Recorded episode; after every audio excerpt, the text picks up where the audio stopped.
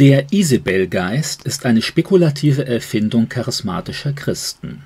In der Bibel wird mit dem Namen Isabel die Frau des israelischen Königs Ahab genannt. Sie hetzte ihren Mann dazu auf, Naboth illegal zu enteignen, um an seinen Weinberg zu kommen. Außerdem verführte sie das Volk zum Götzendienst. Später drohte Isabel, den Propheten Elia ermorden zu lassen, weil dieser die Priester Baals getötet und das Volk wieder zurück zu Gott Jahwe geführt hatte.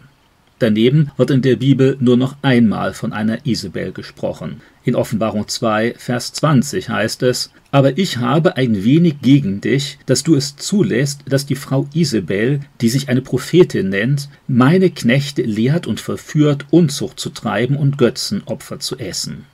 Diese Warnung ist Teil des Sendschreibens an die Gemeinde von Thyatira.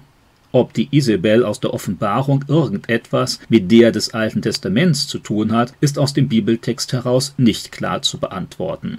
Sehr deutlich wird in diesem Sendschreiben vor einer Frau gewarnt, die in der Gemeinde als christliche Prophetin auftritt und andere zum Ehebruch verführt.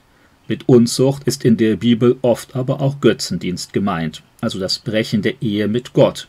In diesem Fall verführt die scheinbar christliche Prophetin dazu, vorgeblich geistlich zu handeln, in Wirklichkeit aber fremdreligiöse Ideen aufzunehmen und sich von dem Gott der Bibel zu entfernen.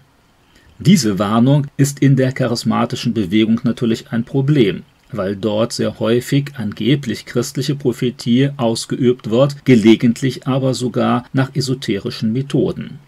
Deshalb vernachlässigen charismatische Ausleger die unmittelbare Bedeutung des Textes und versuchen aus der Psychologie der alttestamentlichen Isabel eine andere Deutung der neutestamentlichen Warnung herauszulesen Demnach handelt es sich bei dem Isabel-Geist aus dem Schreiben an Thyatira um eine Person, die versucht, Menschen zu bestimmen und zu manipulieren, ohne selbst zur eigentlichen legitimen Leitung zu gehören. Ganz wie Isabel, die ihren Mann, den König, beeinflusst, weil sie selbst über keine wirkliche Macht verfügt.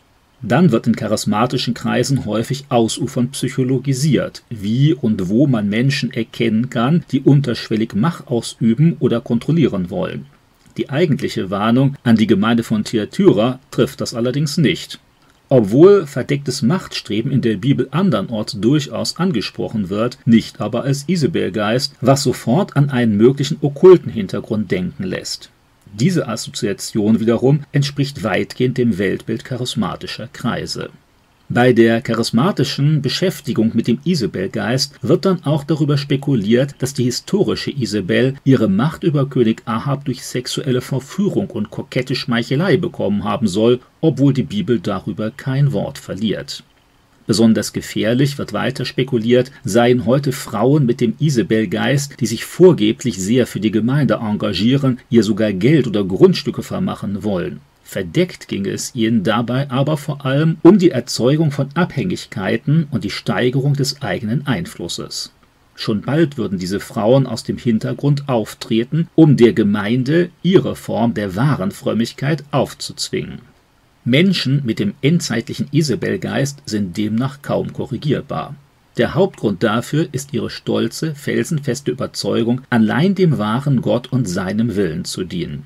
Eine solche Person lässt sich weder von der Gemeindeleitung noch von der Bibel etwas sagen, sondern bleibt bei ihren religiösen Konzepten, die sie massiv in der Gemeinde bewirbt. Natürlich gibt es auch Männer, die von einem Isabelgeist befallen sind. Oft greife Gott mit körperlichem oder seelischem Leiden ein, um diese übermäßig selbstgerechten Personen zur Einsicht und Umkehr zu bringen. Selbstsüchtig wurden vom Isabelgeist eigene Erfahrungen und Ziele in den Mittelpunkt gerückt. Überall mischt er sich durch die von ihm bestimmten Menschen ein. Mit Schmeichelei und verdeckt eingesetzter Sexualität versuchen Frauen ihren Einfluss zu sichern. Auch sexuelle Sünden könnten vermehrt in diesem Zusammenhang auftreten. Vom Isabelgeist verwendete Methoden sind unter anderem Anklage, Seitenhiebe, Andeutungen, wiederholte Fragen und Infragestellungen.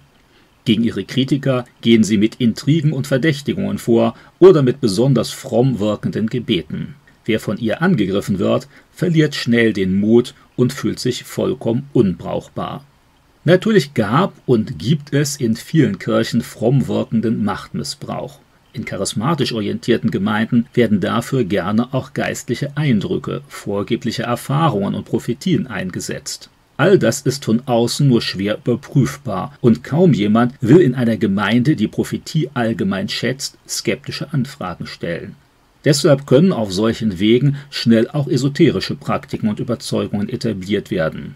Insofern ist es durchaus zu begrüßen, wenn charismatische Gemeinden dieses Problem erkennen. Der zu diesem Zweck konstruierte Isabelgeist aber missbraucht seinerseits die entsprechenden Bibelverse. Hinter fromm verbrämten Machtmissbrauch muss sich eben nicht unbedingt ein okkulter Geist verbergen. Außerdem bietet das daraus abgeleitete psychologische Profil die Möglichkeit oder auch nur den Vorwand, nun seinerseits gegen missliebige oder vielleicht berechtigte Kritiker der eigenen Gemeinde vorzugehen. Hilfreicher als die Spekulation über einen Isabelgeist wäre ein restriktiver und vor allem biblischer Umgang mit Prophetien, Visionen, Erfahrungen und ähnlichen spekulativen Dingen in charismatischen Kreisen. Wer den Missbrauch nicht an der Wurzel bekämpft, der versucht lediglich mit zweifelhaften Methoden ein Problem zu beheben, das man durch mangelnde Geisterunterscheidung erst selbst geschaffen hat.